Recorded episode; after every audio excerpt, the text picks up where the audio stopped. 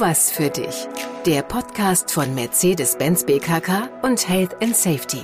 Für deine Gesundheit. Ja, willkommen. Ich bin Tobias Häusler und da ist er, der wichtigste Podcast überhaupt. Es geht nämlich nur um dich und deine Gesundheit in der ganzen Serie. Zu allen wichtigen Bereichen des Alltags, kann man sagen, kriegen wir zwei, also du und ich, die Tipps an die Hand, die das Leben angenehmer machen. Im Umgang mit Stress oder in der Ernährung, im Homeoffice, in Nachtschichten, aber eben auch in der Bewegung. Unser Thema heute, das Laufen. Ja, wer nicht läuft, wer nicht gern joggen geht, der wird in zehn Minuten anders denken, weil unsere Expertin einfach brennt für dieses Thema. Sie brennt und sie rennt. es ist die Lauftherapeutin Katja Kortz-Sanzenbacher. Hallo nach Berlin. Hallo Katja. Hallo Tobias. Dein Angebot heißt Laufwärts, laufwärts.de, erstmal schöner Name. Ja. Und wer mal in deine Vita da schaut auf der Seite, ähm, der sieht, du ziehst die Dinge durch. Diplom-Psychologin, Diplom-Betriebswirtin. Jetzt könnte ich die Angst bekommen, ja, so eine richtig ehrgeizige Powerfrau, die läuft natürlich auch. Ja. Aber du glaubst wirklich, laufen kann, können auch die etwas schlafferen unter uns. Ich, ich glaube sogar, äh, dass jede und jeder laufen kann und ich äh, bin davon überzeugt, dass Laufen das ist, wofür unser Körper gemacht ist. Und äh, dass es für uns alle gilt, nicht nur für sportliche Menschen, ähm, sondern auch für die, die sich für unsportlich halten. In meinem äh, Kosmos gibt es gar keine unsportlichen Menschen, weil wenn ich die Idee habe, dass wir alle fürs Bewegen gemacht sind, dann ist diese Kategorisierung in sportlich und unsportlich sowieso hinfällig. Also insofern hast du vollkommen recht. Äh, auch die, die sich vielleicht als schlaff empfinden, äh, die können nicht nur laufen, sondern für die ist es vielleicht sogar noch wirkungsvoller als für besonders sportliche Menschen. Das heißt, man kann sagen, wer gehen kann, der kann auch laufen gehen. Auf jeden Fall, ja, würde ich so unterschreiben. Ich spare mir die Frage, wie wichtig Bewegung im Alltag ist. Das wissen wir alle. Ähm, erzähl doch mal ein bisschen was über die vielen, die unfassbar vielen Vorteile des Laufens. Ja, also die, die meisten von uns verbinden ja mit dem Laufen ähm, möglicherweise in erster Linie erstmal die körperlichen Vorteile, die das Laufen so mit sich bringt. Ne? Ähm, wir können mehr essen, wenn wir viel äh, laufen, weil wir einfach Kalorien verbrennen beim Laufen. Ähm, wir, ähm, es, es ist gut für die Gelenke, ganz im Gegensatz zu der Meinung vielleicht des einen oder anderen Orthopäden. Es senkt den Cholesterinspiegel, es stärkt das Herz, es stärkt die Muskulatur, zumindest bestimmte äh, Muskelgruppen in unserem Körper. Es gibt zahlreiche ähm, körperliche Vorteile, aber für mich als Psychologin sind natürlich auch die psychischen Vorteile, die das Laufen hat, ähm, relevant. Und da gibt's äh, ungefähr genauso viele wie im körperlichen Bereich. Ne? Jeder, ähm, der viel läuft, weiß, das ist entspannt. Das ist einfach gut für Stressbewältigung, äh, ein gutes Instrument äh, gegen Stress ist. Ähm, es stärkt das Selbstbewusstsein über die Selbstwirksamkeit. Wenn ich erfahre, dass ich selber etwas erreichen kann, dann stärkt, stärkt das mein Selbstbewusstsein. Ja. Also es gibt auch mindestens genauso viele äh, psychische positive Auswirkungen wie körperliche. Es, ist, es stimmt, also wenn, wenn du es so aufzählst, würdest du wirklich mitgehen und sagen, es gibt keine Nachteile? Ähm, ja, also sagen wir mal so, mit bestimmten, mit bestimmten Voraussetzungen, die man sich selber schaffen muss, gibt es keine Nachteile, solange ich das Laufen ähm, wirklich tatsächlich als Ausgleich zu meinem Arbeitsalltag betrachte und als Methode zum Entspannen und um mir was Gutes zu tun und nicht da noch einen zusätzlichen Stressfaktor mit einbaue, indem ich mir vielleicht zu hohe Ziele setze von Anfang an.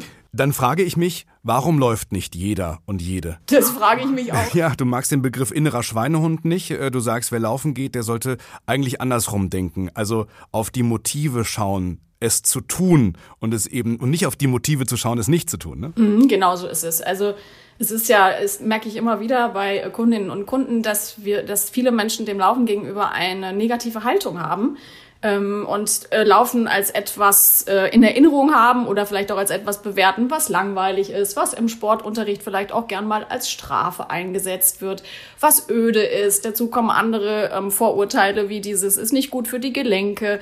Ähm, und dann ist natürlich die Motivation, äh, so eine äh, Bewegungsform zu wählen, nicht besonders hoch. Ich behaupte aber, jeder von uns hat diesen Laufinstinkt, also nicht nur einen Bewegungsinstinkt, sondern auch einen Laufinstinkt. Das sehen wir ja, wenn wir Kinder beobachten bis zu einem gewissen Alter kann man die ja kaum bremsen. Wenn die irgendwas sehen, wo die hinwollen, dann rennen die dahin. Da schlendern die nicht gemütlich, sondern da rennen die. Das heißt, wir haben das eigentlich von Geburt an. Wir haben das bloß verlernt, beziehungsweise andere Instinkte oder Motive überlagern vielleicht ähm, diesen Instinkt, sich zu bewegen und eben äh, in unserer natürlichen Bewegungsform das zu tun und zu laufen. Kommen wir mal zu ein paar Tipps, die wir mitnehmen können, diese Disziplin aufrechtzuerhalten. Denn so ein Motiv, das ich mir einmal vornehme und klar vor mir sehe, das kann ja auch mal verblassen. Und das Motiv Schokolade, Sofa, Serie streamen, das strahlt gerade ein bisschen heller. Disziplintipps. Ähm, ja, also wie gesagt, erstmal sich klar machen, warum will ich laufen? Sich nochmal überlegen, welche positiven Auswirkungen hat das für mich? Sich vorstellen, wie man sich danach fühlt. Ähm, sich mit anderen verabreden, finde ich äh, super wichtig für die Disziplin. Ich habe das äh, auch über Jahrzehnte, muss ich schon fast sagen, gemacht, mich mit einem Laufpartner zu verabreden. Jeder weiß, der andere steht da und wartet.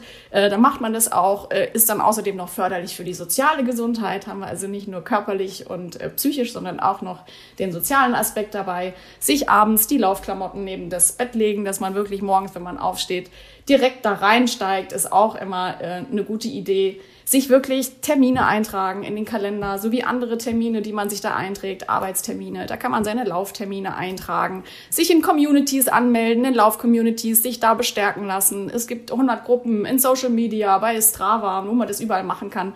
Ähm, auch das kann ein gutes Motivationsinstrument sein. Und man kann auch eine Menge beim Laufen machen, habe ich festgestellt. Ich ähm, stoße manchmal auf Themen, für die ich dann kaum Zeit habe, was weiß ich, ob's Hausfinanzierung durchrechnen ist oder ob ich mal beruflich was verändern möchte. Da denke ich, okay, habe ich jetzt nicht die Zeit für. Das ist so ein Thema, nehme ich mir zum Laufen mit. Ja, das ist ja äh, auch eines der, der, der ähm, psychischen, einer der psychischen Effekte, die ich vorhin nicht aufgezählt habe, dass äh, Laufen tatsächlich die Problemlösefähigkeit ähm, stärkt, Ach. weil wir tatsächlich, äh, man weiß nicht so ganz genau, warum das so ist, vielleicht einfach durch die bessere Durchblutung, ähm, in der Lage sind, beim Laufen ähm, Dinge zu verarbeiten und zu bearbeiten, die wir eben in dieser ruhigen Sitz- oder wie auch immer gearteten, äh, festgesteckten Position eben nicht bearbeiten können. Insofern ist für mich auch äh, das Laufen immer ein gutes, äh, ähm, äh, ähm, eine gute Form, um tatsächlich bestimmte Themen abzuarbeiten, genau wie bei dir.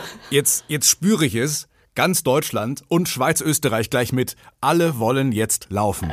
Wie verhindern wir, dass die wieder zurückkommen und das sagen, was manche sagen, nämlich, ähm, nee, weiß nicht, war nichts für mich. Ähm, ja, also ich würde sagen, der größte Fehler ist der, ähm, was ich am Anfang schon so äh, angedeutet habe, sich ähm, zu hohe äh, Ziele zu setzen und vor allen Dingen zu schnell loszulaufen. Ähm, ich sage ja immer gerne, beim Laufen gibt es keinen zu langsam weil wir sind da alle schneller als die, die auf der Couch sitzen. Ähm, ganz egal, in welchem Stimmt. Tempo wir da laufen. Ähm, und ja, die meisten gesagt. Anfängerinnen und Anfänger, die sehen vielleicht andere Läuferinnen und Läufer im Park, die aber vielleicht schon seit Jahren oder gar Jahrzehnten laufen und denken, sie müssten sich an diesem Tempo orientieren. Und das ist natürlich völliger Humbug. Ähm, anfangs ist es so, dass man am besten anfängt mit ähm, abwechselnd gehen und laufen, dass man sich wirklich mal erstmal nur vornimmt, 20 Minuten und dann mache ich immer im Wechsel eine Minute gehen, eine Minute laufen. Ähm, und dieses Laufen, das muss nur wirklich ein, ein, ein Mühe schneller sein als das Gehen. Einfach, dass wir in diese Laufbewegung kommen, in dass die Flugphase, die da mit drin ist in der Laufbewegung, die ja dafür sorgt, dass das Laufen diese positiven Effekte hat. Und das, das Tempo ist völlig irrelevant. Also lieber, also es gibt keinen zu langsam so langsam wie es geht. Ja. Äh, aber beim Laufen finde ich es immer eine gu gute Idee, mit einem, mit einem guten Gefühl aufzuhören, weil das kennen wir ja aus der Psychologie, ne? Recency-Effekt, das Gehirn merkt sich das, was als letztes war. Ähm, und wenn ich als letztes mit einem positiven Erlebnis so eine Aktivität beende, dann ist es auch wahrscheinlicher, dass ich die nochmal in Angriff nehme. Auch spannend. Das heißt, in dem Moment, wo ich sage, ich gebe auf, ich kann nicht mehr, nicht aufgeben, sondern im Grunde vielleicht mal ein paar Meter gehen und danach irgendwie mit einem positiven Laufgefühl abschließen. Genau, genau. Ja, so ähnlich äh, würde ich das vorschlagen. Und am besten erst gar nicht so anfangen, dass man so am Ende ist. Langsam anfangen, weil es gibt da, ist ja auch ein Klassiker aus der Trainingslehre, wenn man anfängt mit einer äh, Sportart, ähm, dann sollte man ja immer erstmal die Häufigkeit steigern. Also statt einmal in der Woche zu laufen, eben dann zweimal laufen und irgendwann dann dreimal laufen. Dann sollte man den äh, Umfang steigern, also etwas länger laufen und dann erst die Geschwindigkeit. Und die Geschwindigkeit ist was, das, das kommt meiner Erfahrung nach von selbst. Also insofern ist es erstmal wichtig, dass wir überhaupt laufen und wie schnell ist völlig irrelevant. Ist jetzt schon mein Satz des Tages, nicht so anfangen, dass man gleich am Ende ist. Jeder hat ja so seine Lieblingszeiten für jede Tätigkeit. Schlafen nachts, ne? Arbeit tagsüber, Frühstück morgens. Wie erkenne ich denn, in welche Tageszeit das Laufen jetzt reinpasst? Wenn du sagst, eigentlich passt's immer und in jedes Leben. Äh, ja, naja, also erstmal gibt's ja ganz grundsätzlich unseren Biorhythmus, ne, der bestimmte Leistungshochs und Leistungstiefs so über den Tag. Im Durchschnitt ne, haben wir alle äh, am Vormittag ein Leistungshoch, so um die Mittagszeit ein Leistungstief und dann irgendwann nachmittags wieder ein Hoch, was nicht ganz so hoch ist wie das Vormittagshoch. Das ist so der durchschnittliche, die durchschnittliche Leistungskurve. Und dann gibt es ja auch diese beiden äh, Typen, die sich vielleicht rauskristallisieren. Die Menschen, die ähm, morgens besonders leistungsfähig sind und abends gar nichts mehr auf die Reihe kriegen. Äh, und umgekehrt Menschen, die morgens nicht aus dem Bett kommen und für die es unglaublich schwer ist, morgens äh, etwas zu leisten und die aber dann abends um 23 Uhr nochmal ordentlich loslegen könnten. Ähm, und da äh, macht, ist es natürlich auch sinnvoll zu gucken, was bin ich für ein Typ, wann bin ich besonders leistungsfähig ähm, und sich da vielleicht das Laufen reinzulegen, ähm, aber vielleicht auch genau das Gegenteil davon, weil es geht ja nicht um Leistung ähm, beim Laufen, sondern es geht ja um Entspannung. Und wenn ich merke, ich komme morgens äh, schwer aus den Gängen, kann ja Laufen auch eine gute Möglichkeit sein, um dieses Morgentief ähm, da zu überwinden. Auf nüchternen Magen oder eine Kleinigkeit essen? Männer können auch auf nüchternen Magen äh, laufen. Für Frauen ist es aufgrund der anderen Hormonsituation ähm, nicht zu empfehlen, hat sich herausgestellt. Das habe ich auch erst nach vielen Jahren, nachdem ich es so gemacht habe, äh, das erste Mal gelesen, dass das so ist. Es ist ja so, dass in der Medizin die äh, Frauen leider manchmal etwas vernachlässigt werden. Ähm, und da gibt es aber tatsächlich Erkenntnisse, dass es für Frauen ähm, nicht so optimal ist. Die sollten tatsächlich wenigstens vielleicht eine Banane oder sowas vorher essen. Ähm, Männer dürfen aber sehr gerne auf äh, nüchternen Magen laufen. Das trainiert den äh, Fettstoffwechsel. Ähm, das äh, reduziert auch einfach die Zeit, die man bräuchte, weil man braucht ja auch noch ein bisschen Zeit zum Verdauen. Ähm, also aufstehen, Glas Wasser trinken, äh, Laufklamotten an und raus ist eigentlich optimal, weil dann hat man das für diesen Tag nicht nur erledigt und kann es nicht mehr verschieben, und nicht mehr äh, im Sinne von Prokrastination ins, äh, zum St. Nimmerleins-Tag oder zur St. Nimmerleins-Stunde verschieben. I feel you. In der Tat. dann ist es weg. Man startet, ähm, man startet gut in den Tag, man hat sich bewegt, dann danach eine schöne Dusche, dann lecker Frühstück und Kaffee. Gibt doch nichts Schöneres. Zum Abschluss, ähm, du bist Fan des Aufwärmens. Ich habe immer gesagt, wieso laufen ist doch Aufwärmen. Für das Herz-Kreislauf-System stimmt das auch, aber das Aufwärmen hat ja äh, mindestens mal zwei Funktionen, vielleicht sogar noch mehr, aber die zwei wichtigsten sind einmal unser Herz-Kreislauf-System zu erwärmen, unsere Körpertemperatur dahin zu bringen, wo sie hinkommen soll. Aber die zweite Funktion ist eben, dass Gelenkflüssigkeit in unseren Gelenken ähm, produziert wird und die Gelenke sozusagen dadurch geschmiert werden, ne? wie so ein Scharnier an mhm. einer Tür, was wir ölen. Wir, wir bewegen einfach all unsere Gelenke ich mache das meistens von unten nach oben, aber man kann es auch umgekehrt machen, das ist äh, völlig egal. Ähm, ah ja, einfach, die Übung. Okay, ja. ja. ja. Einfach durch, indem wir sie drehen. Also ich nehme mal an, du sitzt ja jetzt auf deinem Stuhl.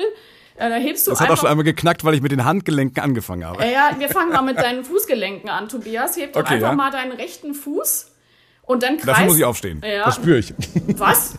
Also wenn du im ja, Sitzen nicht deinen rechten ja, Fuß ja. anheben kannst, dann mache ich mir Sorgen. Bleib mal sitzen. Ach so, ja, ich kann es auch im Sitzen, warte. Ja, also das kannst weit. du auch im Sitzen machen. Du hebst einfach deinen rechten Fuß und kreist mit deinem rechten Fuß nach rechts.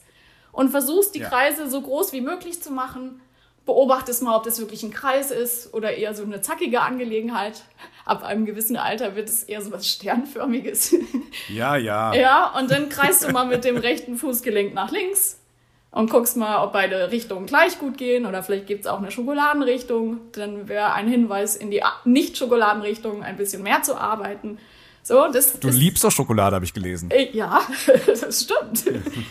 Das ist korrekt. Das heißt, alle Gelenke heißt, es bleibt dann nicht dabei, sondern dann gehe ich den Körper durch. Genau, dann ähm. gehe ich einfach eine Etage weiter. Das wäre dann das Kniegelenk. Dann kann man in eine kleine, in so eine halbe Kniebeuge gehen und sozusagen die Knie äh, kreisen lassen und dabei die Fußsohlen sozusagen von der Innen- auf die Außenkante wandern lassen und dann die Gegenrichtung. Dann kommt das Hüftgelenk, stellt sich auf ein Bein, winkelst das andere Bein an in ungefähr rechtem Winkel und kreist dann das Hüftgelenk nach hinten. Äh, und das geht so weiter bis über die Brustwirbelsäule, Schultern. Schultern ist auch super wichtig. Da kann man Schulterkreisen machen, man kann liegende Achten beschreiben mit den Armen. Und dann einfach mal loslegen und wichtig, nicht so anfangen, dass man gleich wieder am Ende ist. genau. Ja, so, so könnte man es zusammenfassen. Laufen kann jeder und laufen kann jeder äh, äh, probieren. Und wenn man wirklich dann merkt, es hakt irgendwo, gibt es ja auch Menschen, die man sich zur Unterstützung da an die Hand nehmen kann. Ne? Ich bin nicht der Sportlichste und laufe auch. Es gibt keinen besseren Beweis, dass es wirklich jeder kann. Katja Kort-Sanzenbacher von laufwärts.de, Psychologin, Betriebswirtin, Coach, Lauftrainerin, Therapeutin, Powerfrau, die trotzdem noch Zeit für uns gefunden hat. Vielen herzlichen Dank. Sehr gerne. Es war mir ein Vergnügen. Und ich freue mich, wenn du diese Serie abonnierst, dann kriegst du sofort Bescheid, ja, wenn die nächste Folge erscheint. Und wenn du mehr erfahren willst ähm, oder meine Sendung verpasst hast, dann geh einfach auf die Website deiner BKK. Dankeschön, bis zum nächsten Mal. Das war eine weitere Folge von Tu was für dich. der Podcast von Mercedes-Benz BKK und Health and Safety.